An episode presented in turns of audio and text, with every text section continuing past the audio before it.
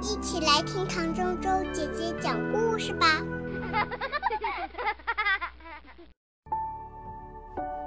爷爷的墙，就是这面墙，我爷爷的墙。墙上刻了很多人的名字，他们很久以前在一场战争中死了。我问：“爷爷的名字在哪里？”爸爸说：“我们得找一找。”我和爸爸从很远的地方来到这里，我们慢慢的边走边找。这面墙黑黑亮亮的，像镜子，我可以在上面看见自己和爸爸。我也看见我们身后那些光秃秃的树。和飘动的乌云，有个坐轮椅的人一直看着墙上的名字，他没有脚。我看着他，他也看了看我，还对我微笑。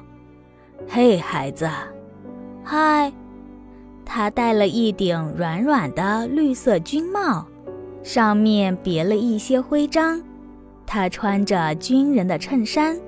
裤管压在大腿底下，有位年纪和我奶奶差不多的老太太，紧紧抱着一位年纪和我爷爷差不多的老先生，他们都在哭。老先生轻声说：“好了，好了。”墙下摆着花和其他各式各样的东西，有小旗子，旧的玩具熊。还有几封用小石头压着的信，这样它们才不会被风吹走。有人留下了一朵有点垂头丧气的玫瑰。我问爸爸：“你找到爷爷的名字了吗？”“还没有。”爸爸说：“这里有太多名字，他们是按照这些人死去的年代排列的。我找到了1967年了。”爷爷就在那一年过世，爸爸的手指划过一排排的名字，我也这么做。墙上的字一个接着一个，好像一排又一排的士兵，整齐又好看，比我写的字好看多了。这面墙摸起来很温暖。爸爸一直找，一直找，艾森，艾伯杰森。查理斯·布诺斯基、乔治·马诺，他喃喃念着，他的手指停了下来。在这里，是爷爷吗？我问。爸爸点点头。是你爷爷。他的声音有点听不清楚。也是我爸爸。他死的时候差不多就是我现在的年纪。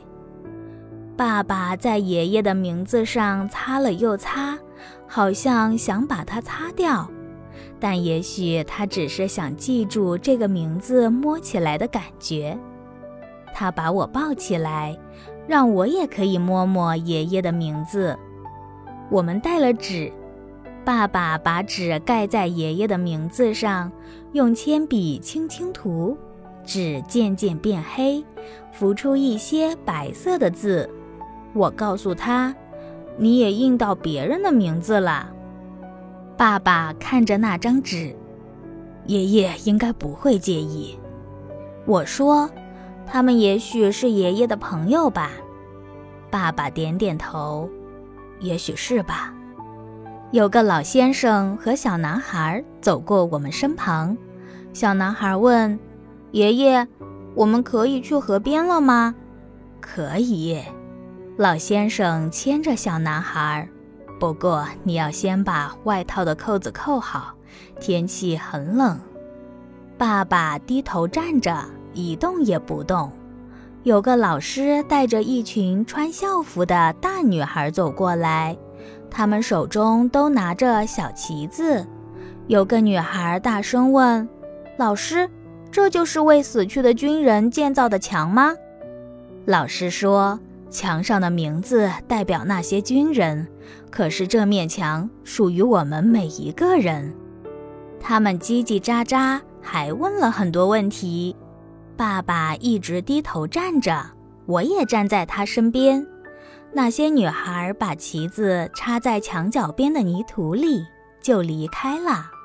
这里又变得好安静。